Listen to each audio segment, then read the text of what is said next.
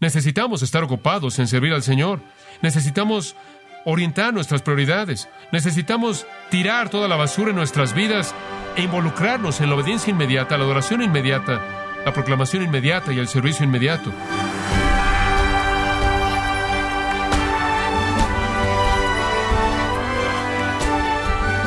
Le damos las gracias por acompañarnos en su programa Gracias a vosotros con el pastor John MacArthur.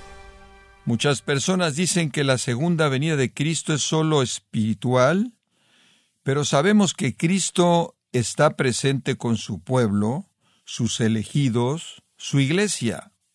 ¿A qué se refiere la Biblia con la segunda venida de Cristo? Si Él ya está con nosotros, ¿cómo es que aún esperamos que venga por segunda vez? Bueno, hoy John MacArthur nos enseña cómo armonizar y reconciliar esas dos realidades en el estudio Cimientos volumen 1 en Gracia a vosotros. Ahora, conforme llegamos a esta porción del libro de Apocalipsis, es innecesario decir que es el fin. Ya para cuando llegamos al capítulo 22, los grandes temas de Apocalipsis ya han sido desarrollados y las puertas han sido abiertas. La rebelión, por ejemplo, de ángeles y el hombre se acabó. Ya para este punto en Apocalipsis, la rebelión ha sido finalmente aplastada. El reino ya ha sido traído. Los rebeldes están en el lago de fuego. No solo eso, sino que el rey de reyes está en el trono eterno, asumiendo su derecho soberano como el rey de la tierra, el rey del universo. La santidad absoluta, incambiable, caracteriza todo dentro del reino de Dios universal. El pecado ha sido omitido de la existencia y los redimidos comprados por la sangre del Cordero, matado en el Calvario, ahora están en la gloria eterna de la resurrección. Todo lo que tenía que ser enfrentado en el hombre ha sido enfrentado. Fuera de la permanencia de la eternidad, lo único que permanece está en el capítulo 22. Y conforme llegamos al capítulo 22, hay vida en todos lados, porque aquí encontramos la vida infinita y eterna, y no hay manera en la que la muerte pueda entrometerse en la vida eterna. El capítulo comienza hablando del río del agua de la vida, y nos vemos a nosotros mismos en el cielo, en el lugar eterno. Ya para el capítulo 22, los cielos y la tierra han sido recreados el prisma refulgente de la luz transparente del diamante, la ciudad gloriosa de Jerusalén se ha establecido en el estado eterno. Luz, belleza, santidad, gozo y la presencia de Dios y el Cordero. Adoración y alabanza a Dios y el Cordero. Servicio y semejanza a Cristo. Todo esto son realidades eternas. Vamos a ver primordialmente los versículos 6 al 12 y vamos a ver las respuestas inmediatas del cristiano al regreso inminente de Cristo. Si Jesús realmente viene, ¿qué demanda de mí? Si su regreso está realmente cercano, ¿qué hago? Dice usted, bueno, ¿crees que su regreso está cercano? De hecho, lo creo. La Biblia dice que la tribulación va a ser iniciada por un gran tiempo de paz mundial y el mundo está clamando por paz. La impiedad, las religiones falsas, la adoración del diablo y la apostasía están en su culminación y estos son las señales del fin. Hemos visto muchas señales y creemos que Jesús viene. Y si Él viene y Él viene pronto, entonces eso demanda algo de nosotros. Permítame darle cuatro cosas que eso demanda. Obediencia inmediata, adoración inmediata, proclamación inmediata y servicio inmediato. Esas cuatro, obediencia, adoración, proclamación y servicio. En primer lugar, vea los versículos 6 y 7 y vea la obediencia inmediata. Y me dijo, estas palabras son fieles y verdaderas. Y el Señor, el Dios de los espíritus de los profetas, ha enviado su ángel para mostrar a sus siervos las cosas que deben suceder pronto. Estas son cosas verdaderas. He aquí, vengo pronto. Bienaventurado el que guarda las palabras de la profecía de este libro. Él dice, esto va a pasar, así como dice que va a pasar, y más vale que estés listo para obedecer. Más vale que apliques esto a tu vida y lo hagas parte de tu vida. La venida de Jesucristo demanda que su vida cuente hoy. Este es el día, esta es la hora. Trabaje mientras es de día y mientras que pueda, porque viene la noche cuando ningún hombre podrá trabajar. Tenemos que tener una conciencia real de su regreso para que cambie nuestras vidas. Ahora observe el versículo 6 y veamos algunos puntos específicos. Él dice, estas palabras son fieles y verdaderas. Y el Señor Dios de los espíritus de los profetas ha enviado a su ángel para mostrar a sus siervos las cosas que deben suceder. Y aquí está la palabra, pronto, en taquei. Obtenemos una palabra tacómetro de esto. ¿Sabe lo que es un tacómetro en su auto?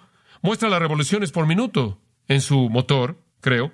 Velocidad es la palabra, en taquei. Breve, significa rápidamente.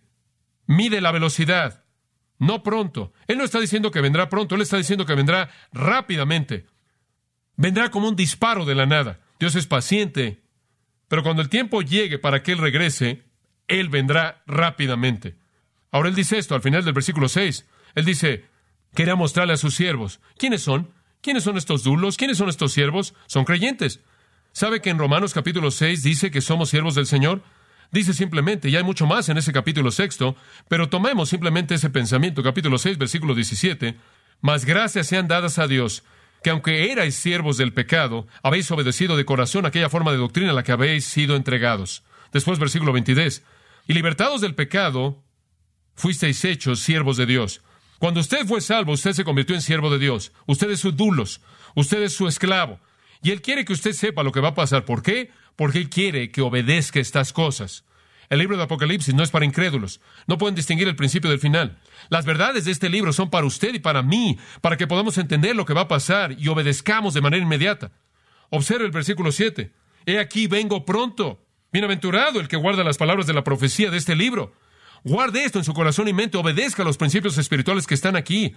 Ponga atención. Tereo es guardar y significa poner atención, observar en su vida los principios que están aquí. Jesús simplemente dijo esto, si me amáis, ¿qué? Guardad mis mandamientos. Él lo dijo tres veces en Juan capítulo 14. Él lo dijo en el versículo 15, versículo 21 y versículo 23. Y después cuando usted llega a primera de Juan, él lo repite y lo repite y lo repite. Si me amáis, guardad mis mandamientos. No puede usted saber si es salvo a menos de que guarde mis mandamientos. Guarda mis mandamientos, guarda mis mandamientos. Guarda mis mandamientos. Lo he dicho tantas veces, lo volveré a decir. La palabra más importante en la vida cristiana es obediencia. En eso consiste todo. Y vamos a hablar más de eso en un minuto. Pero necesitamos ser obedientes. Necesitamos estar guardando las palabras de la profecía de este libro. Necesitamos adherirnos a ellas, observarlas, ponerles atención, porque Él viene. Hay algunos mandatos directos a la iglesia en el capítulo 2 y 3 que necesitamos obedecer. Hay algunos principios que vemos a lo largo del libro de Apocalipsis que necesitamos obedecer. Darle la gloria a Dios, alabar a Jesucristo, ocuparnos con cosas estratégicas que importan. Necesitamos ser obedientes a los principios de este libro. Ahora, permítame hablar un poco de la obediencia. Hay muchos tipos de obediencia. Hay un tipo de obediencia que es una amenaza, pero eso realmente no llega a la médula. ¿Sabe una cosa? Un hombre estaba diciendo esta semana, estaba escuchando una cinta y él dijo, había un pequeño niño y él estaba ahí en su silla, estaba simplemente ahí de pie y su papá le dijo, siéntate. Y él simplemente estaba de pie. Él le dijo, dije que te sentaras. Y él simplemente siguió de pie. Su papá le dijo, siéntate o te voy a tirar. Y el niño se sentó.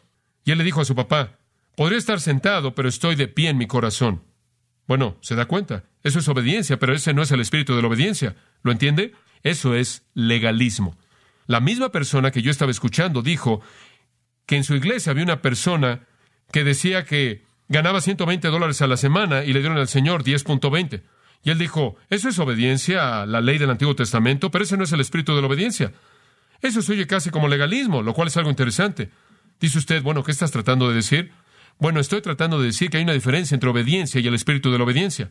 No tengo algo en mi cocina pegado que diga, no le pegues a tus hijos con un cucharón, simplemente para recordarlo. No tengo nada que diga, no le pegues a tu esposa con la pala. Dice usted, eso es horrible. No tengo que recordarme a mí mismo de cosas así. No ahogues a tus hijos en la tina.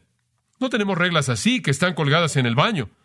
Hay cierto sentido, como puede ver, en el que el amor permea todo lo que hacemos y no necesitamos esas reglas. Digo, yo amo a mis hijos, yo amo a mi esposa y debido a eso no necesito eso. ¿Se da cuenta? Hay un espíritu diferente y como puede ver quiero obedecer en términos de mis relaciones. Si le hago una promesa a mis hijos, quiero guardarla, no a partir del legalismo, sino porque los amo. Y creo que mis hijos tienen la misma actitud hacia mí, quieren obedecerme, no tanto por temor, sino por un deseo de obedecerme, porque me aman.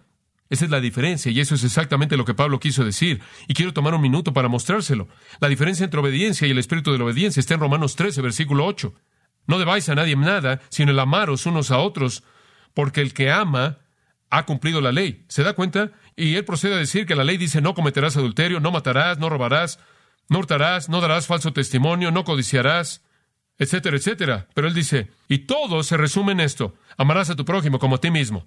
El amor, versículo 10, es el cumplimiento de la ley. Como puede ver, si yo amo a alguien, yo me someto voluntariamente a mí mismo. Y si realmente amo a Dios, necesito tener los diez mandamientos colgados en mi casa. Y tengo que decir, oh, no quiero hacer eso, Dios me va a matar. No, usted sabe, no sé cómo usted es afectado, pero cuando yo peco, no reacciono al pecado diciendo, oh, no, o no me van a disciplinar. Usted tampoco reacciona así. Usted dice, la primera reacción es Dios, me da tristeza porque te entristecí, ¿verdad? Claro, porque ese es el espíritu de la obediencia. El espíritu de la obediencia, ahora observe esto, y aquí hay una definición, es aquello que me permite obedecer en un área en donde no hay implementación. ¿Se da cuenta? Entonces el espíritu de la obediencia es comprometerme a obedecer en cosas donde no hay implementación. ¿Se da cuenta? Porque simplemente quiero obedecer. Es debido al amor de mi corazón que demanda que yo obedezca. No por temor, sino por adoración y amor. Y entonces Dios no nos pide que tengamos una serie de reglas y las peguemos ahí en la pared y que nos aseguremos de que las obedezcamos. Dios simplemente nos pide que lo amemos. Y si lo amamos, vamos a cumplir la ley entera. Y esta es la razón por la que eso es tan diferente del legalismo. El legalismo es hacerlo, hacerlo. Oh, quiero ser santo, quiero ser piadoso. Y si no lo hago, si alguien no cree que soy piadoso, Dios va a quitarme puntos. Usted entiende. Eso no es parte de la naturaleza de Dios. Eso es nauseabundo para Dios. Ese es un sistema de legalismo. Lo que Dios quiere ver es un corazón que está tan lleno de amor, que está rebosando de amor, que obedece a partir del flujo natural de la vida, no a partir del temor. Y entonces el cristiano debe tener un espíritu de obediencia debido a su amor hacia el Señor. Debemos leer su palabra y debemos aprender los principios y debemos obedecerlos. Como puede ver, Apocalipsis no es entretenimiento. Tantas personas creen que el libro de Apocalipsis es entretenimiento. Oh, Apocalipsis, uy, qué bien. Vamos a ver todas esas cosas extrañas. Apocalipsis no es entretenimiento. ¿Sabe lo que es para mí? Es motivación. Estudio este libro y me motiva. Me motiva para hacer lo que tengo que hacer y hacerlo ahora. Sabemos que estas cosas van a pasar. ¿Qué es lo que Pedro dijo en 2 de Pedro 3:11? Él dice, viendo que estas cosas van a ser disueltas, hombre, el final del mundo viene, ¿qué tipo de personas deben ser? No solo se siente especulando acerca de eso, hace algo. Deberían ser santos y piadosos, y deberían buscar y esperar la venida del día de Dios. Y él procede a decir, deberían ser al final del versículo 14, deberían estar en paz, sin mancha, irreprensibles. Esto es motivación, no entretenimiento. Y entonces, ¿qué dice la palabra de Dios? Jesús viene. ¿Y qué? Obediencia inmediata. Sean cuales sean los principios que están en la palabra de Dios, es momento de obedecerlos ahora, porque Jesús viene. En segundo lugar, adoración inmediata. Y me encanta esto, versículo 8. Esto es tan humano. Yo, Juan, ya le dije antes, ¿por qué Juan hace esto? Él está tan abrumado con lo que él está escribiendo que dice, y yo, Juan, yo lo vi, yo. Como puede ver, esto es algo asombroso. Es la misma razón por la que él habla acerca de sí mismo en Juan 21. Usted se acuerda cuando Pedro estaba siguiendo a Jesús y Pedro estaba buscando a su alrededor y Jesús simplemente le dio a Pedro las maravillosas noticias de que él iba a ser crucificado. Y entonces Pedro voltea a su alrededor y dice, ¿y qué hay acerca de él? Y dice que Pedro se volteó, el texto dice en Juan 21, y Pedro se volteó y vio al discípulo a quien Jesús amaba, el que se reclinó sobre su pecho en la cena. Ese es Juan. Él pudo haber dicho Juan, pero no Juan. Él dice, ¿saben? Aquel a quien Jesús ama, el que estaba al lado de él en la cena. ¿Se da cuenta? Él adora el hecho de que tiene una relación con Cristo. Él está abrumado acerca de todo aquello en lo que está involucrado. Todo esto que tiene que ver con Dios es absolutamente abrumador para él. Entonces, todo en esto es fantástico. Ustedes me conocen, yo soy aquel a quien Jesús ama. Se da cuenta, él simplemente adora ese pensamiento. Entonces, él usa lo mismo aquí. Él dice, y yo, Juan, yo, Juan, soy el que oyó y vio estas cosas. Y después él dice, y después que las hube oído y visto, me postré para adorar a los pies del ángel que me mostraba estas cosas. Bueno, eso es interesante. ¿Qué está haciendo ahí? Bueno, él ha estado ahí antes. Usted regresa al capítulo 19. Él está tan abrumado, tan cautivado este ángel. Otro ángel vino y le mostró las bodas del Cordero en el capítulo 19, versículo 10. Y él dice, caí a sus pies para adorarlo. Él está haciendo lo mismo de nuevo. Pero él me dijo, mira, no lo hagas, porque yo soy consiervo tuyo, de tus hermanos los profetas y de los que guardan las palabras de este libro. Adora a Dios. Ahora, ellos debieron haber pensado que estaba siendo como un disco rayado, porque si usted regresa al capítulo 22, versículo 9, ve lo mismo. Pero él me dijo, mira, no lo hagas, deja de hacerlo, Juan, porque yo soy consiervo tuyo, de tus hermanos los profetas, y de los que guardan las palabras de este libro. Adora a Dios. Levántate, Juan, yo solo soy un ángel. Ahora hay varias cosas hermosas acerca de eso. No creo que Juan quiso ser idólatra. Él simplemente estaba tan abrumado y tan emocionado con lo que estaba aprendiendo que a él se le dificultó distinguir entre el mensajero y el que lo envió. Y en un sentido muy real, es un pensamiento algo hermoso, ¿no es cierto? ¿Alguna vez a usted lo han confundido con Jesucristo? He estado en el ministerio por unos años y todavía nadie ha caído postrado a mis pies y me ha adorado. Yo nunca le he tenido que decir a nadie, oh, ponte de pie, estás equivocado. Vendrá el día, pero como puede ver, hay algo hermoso acerca de eso. Ellos pensaban que Pablo era un Dios, ¿se acuerdan? Estoy seguro de que hay algunos cristianos que son tan semejantes a Cristo que algunas personas se han preguntado si Cristo no estaba ahí. Y entonces Juan comienza a adorar al ángel y en el versículo 9 el ángel lo levanta. Y él se presenta en la categoría en la que está, como puede ver, con otros seres creados que también sirven a Dios. Y él dice, adora a Dios, adora a Dios. Escuche, esa es una prioridad inmediata en la vida cristiana y es adoración. Dice usted, sí, lo sé. ¿Qué es adoración? ¿Es adoración música de órgano y vitrales? ¿Qué es adoración? Pasa al Salmo 26 y veamos lo que es la adoración. Es simple. Y aquí encontramos un retrato hermoso de la adoración. David está adorando. Y él nos da los ingredientes de la adoración. En primer lugar, vemos al adorador y después vemos adoración. Hay cuatro características de un verdadero adorador. Cuatro características de un verdadero adorador. Número uno, el confía en Dios, de manera absoluta y total. Número dos, él está preocupado con la misericordia de Dios. Él está tan abrumado con la gracia de Dios que él no se preocupa por nada porque él sabe que la gracia de Dios es suficiente. En tercer lugar, él camina en verdad. Él vive en la palabra constante, constante, constantemente. Eso es adoración verdadera. En cuarto lugar, él nunca se mete con malhechores. Ahora esa es la característica de un verdadero adorador. Y podremos ir más allá de eso, pero es suficiente decir eso en ese punto. Ahora, debido a que David es un adorador verdadero, en el versículo 6, él llega a la adoración. Él llega a adorar. Lavaré mis manos en inocencia. Llegará a tu altar, oh Jehová. Vengo a tu altar a adorar. Ahora, allá hay cuatro, bueno, digamos cinco ingredientes de la verdadera adoración. Cuatro características de un adorador verdadero. Aquí están los cinco ingredientes de la adoración. Número uno, gratitud. ¿Realmente quiere usted adorar a Dios? Sea el adorador correcto en primer lugar y después déle a Él gracias. Versículo 7. Para que pueda conocerte, para que pueda proclamar con voz de qué? Gratitud. ¿Sabe usted lo que es adoración? Es gratitud. Dios simplemente te quiero agradecer, te quiero alabar por lo que has hecho. Gratitud constante. Después Él dice en el versículo 7, lo segundo es alabanza. Anunciar tus obras maravillosas. ¿Alguna vez usted le ha recitado a Dios sus obras maravillosas? Dice usted, ¿necesito hacer eso? Eso es adoración. ¿Se acuerda usted cómo solían orar en el Antiguo Testamento? Oh, el Dios que hizo el cielo y la tierra, el mar, y el Dios que libró a Israel de Egipto, y el Dios que... ¿Sabe cómo lo hacían? Solían recitar todo esto algunas veces, y parecía que seguían de manera interminable. Por ejemplo, lea la oración de Habacuc. En el pequeño libro de Habacuc, él sigue y sigue y sigue y sigue, y ni siquiera se molesta por pedirle a Dios algo, y simplemente continúa recitándole a Dios todo lo que Dios hizo. Eso es adoración. Eso es alabanza por sus obras maravillosas. Hay una tercera cosa, gratitud, alabanza. El tercer ingrediente que constituye la adoración es el amor de su presencia. Versículo 8. Jehová, he amado la habitación de tu casa y el lugar donde tu honra mora. Él estaba enamorado de la presencia de Dios. Eso es adoración. Vivir en todo momento en la presencia consciente de que Él está ahí. Hay otro, y esto nos lleva de regreso a donde comenzamos, confianza, versículo 9. No lleves mi alma con pecadores, te estoy pidiendo, Dios, ni mi vida con hombres sangrientos en cuyas manos hay engaño y su diestra está llena de soborno, pero en cuanto a mí, yo caminaré en mi integridad, redímeme y sé misericordioso conmigo. Él está confiando en Dios. Dios, este es mi problema. Tú te vas a encargar de él. Y entonces la adoración verdadera es gratitud, alabanza, amar su presencia, confiar en Él. Y después Él concluye en el versículo 12 con el compromiso. Mi pie está en un lugar estable. En otras palabras, no voy a ir a donde voy a tropezar. En las congregaciones bendeciré a Jehová. Voy a estar en un lugar estable y bendeciré al Señor. Eso es simple. Es un retrato simple de la verdadera adoración. Ser la persona correcta y llevar a Dios su gratitud, su alabanza, su confianza, su compromiso y amar su presencia. Eso es adoración. Y entonces Él dice, adora a Dios. Entonces, ¿qué estamos diciendo? Su pronto regreso demanda qué? Obediencia inmediata y adoración inmediata. Ahora llegamos al corazón de esto. Proclamación inmediata. Ahora este no es un mensaje que debe ser escondido, es un mensaje que debe ser esparcido. Observo el versículo 10. Y me dijo, no selles las palabras de la profecía de este libro, porque el tiempo está cerca.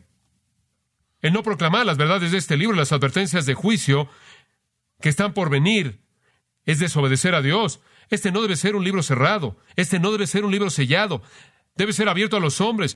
Debemos vivir a la luz del regreso de Cristo. Eso debe cambiar nuestras vidas por dos razones. Número uno, porque cuando Él regrese vamos a tener que enfrentarlo y dar cuentas por nuestras obras. Y número dos, los impíos van a enfrentarlo. Y Él sigue en el versículo 10. No selles las palabras de la profecía de este libro, porque el tiempo está cerca. Después un versículo que nos sacude, versículo 11. El que es injusto es injusto todavía, y el que es inmundo es inmundo todavía, y el que es justo practique la justicia todavía. Y el que es santo, santifíquese todavía. Dice usted, ¿qué es lo que está diciendo eso? Es un versículo extraño. Simplemente está diciendo esto. Si un hombre es injusto y él rechaza este mensaje, que sea injusto para siempre. Si un hombre es inmundo y él rechaza el mensaje, que sea inmundo para siempre. Mi papá siempre solía decir, la muerte nunca cambia nada, solo cristaliza la permanencia de lo que usted fue en la vida. Si usted vivió su vida en injusticia y en inmundicia, así vivirá durante la eternidad. Si usted vivió su vida siendo justo y santo, así vivirá su eternidad. Si las advertencias de este libro no son suficientes para cambiar un hombre, entonces Dios no tiene nada más que decir, que sea injusto para siempre. Yo no tengo nada más que decir. Es un pensamiento sobrio que una decisión hecha en contra de Cristo puede volverse una parte tal de una vida que condena el alma de una vida y algún día Él va a ser incapaz de creer. Y después cada vez que oiga el Evangelio solo producirá más antagonismo. Hay una especie de enfermedad que nos sacude y que permanece ahí, que viene a todos nosotros, o debería venir, como leemos en ese versículo, el que es injusto sea injusto todavía. La gente dice, ¿hay una segunda oportunidad? No, no hay una segunda oportunidad. El que es inmundo sea todavía inmundo. Separación eterna de Dios. Debemos proclamar este mensaje. Jesús viene. El mundo necesita oír. Y cuando oyen el Evangelio, o los hace estar bien o los confirma en lo que están mal. Si no absolve de pecado, condena de pecado.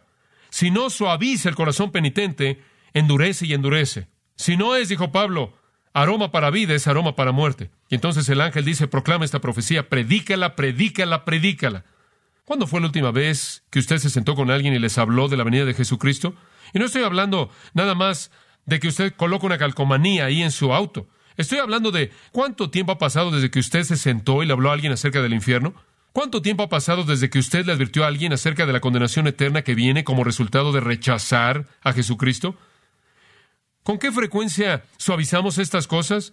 Yo creo, amados, que es momento en el que nos comprometamos con proclamar las verdades del juicio porque Jesús viene. Entonces vemos en estas profecías la necesidad de obediencia inmediata, adoración inmediata, proclamación inmediata. No sé cuánto tiempo nos queda. Lo que hagamos lo tenemos que hacer ahora o no lo haremos. Finalmente, servicio inmediato. Versículo 12. He aquí yo vengo pronto, y mi galardón conmigo, para recompensar a cada uno según sea su obra. He aquí yo vengo pronto, de nuevo, rápidamente, repentinamente. Y la Biblia tiene tanto que decir acerca de esto. El hecho de que cuando Él venga nadie va a estar listo, el mundo va a estar asombrado cuando esto suceda. En Marcos, ahí hay una indicación de la urgencia que va a llevarse a cabo cuando Jesús venga la impresión que va a ahogar a los hombres. Dice en el versículo 33 del capítulo 13, guardaos, velad y orad, porque no sabéis cuándo vendrá el Hijo del Hombre, porque es como un hombre que se fue de lejos, dejó su casa y le dio autoridad a sus siervos, y a todo hombre le dio su trabajo y le mandó al portero que vigilara. Velad, por tanto, porque no sabéis cuándo el amo de la casa viene, en la tarde o a medianoche, o cuando cante el gallo en la mañana, no sea que al venir repentinamente los encuentre durmiendo. Es algo triste.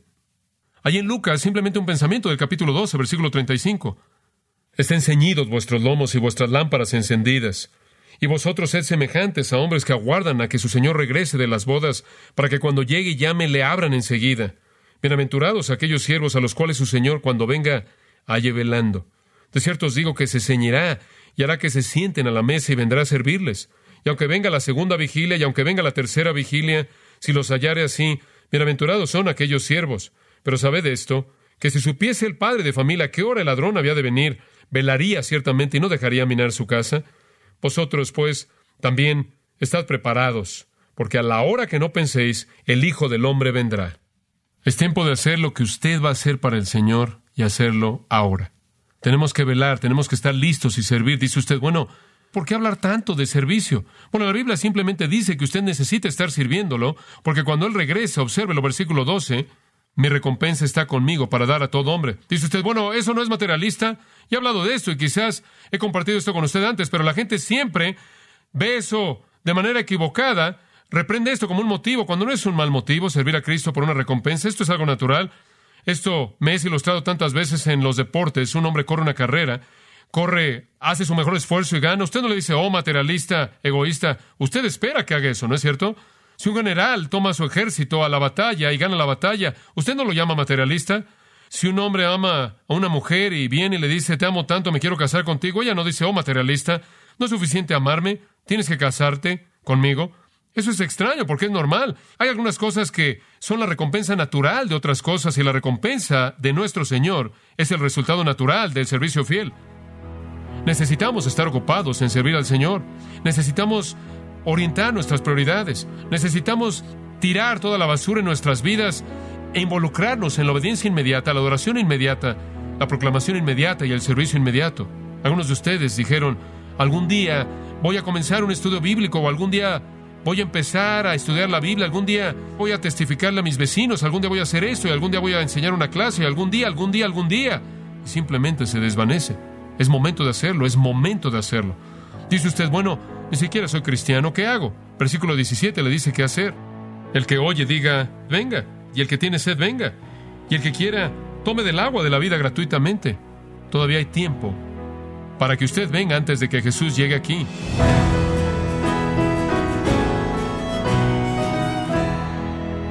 John MacArthur nos alentó recordándonos la poderosa realidad de que Cristo viene, lo que nos debe llevar a cambiar la manera en la que vivimos conforme esperamos su glorioso regreso. Estamos en la serie Cimientos, volumen 1, aquí en Gracia a vosotros.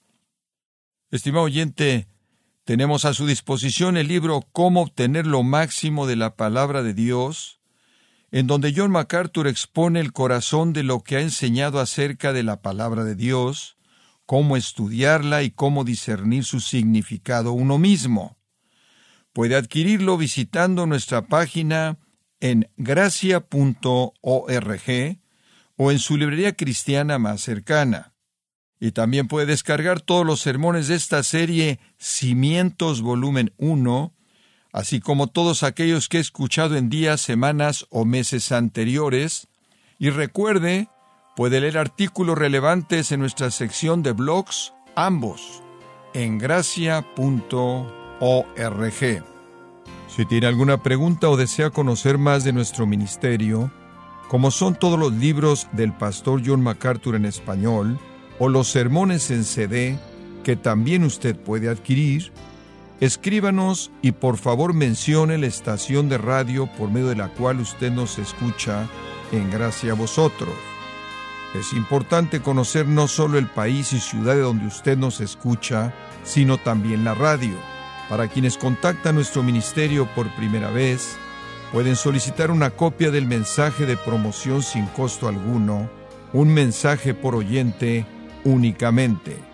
Si usted vive en los Estados Unidos o Puerto Rico, escríbanos a Gracia Vosotros, P.O. Box 4000, Panorama City, California 91412. O puede escribirnos a través del siguiente correo electrónico radio arroba en nombre del pastor John MacArthur, nuestra coordinadora de estaciones Marilina Caruli y del personal, le damos las gracias invitándole para que nos acompañe en la próxima edición para continuar desatando la verdad de Dios un versículo a la vez, aquí en Gracia a Vosotros.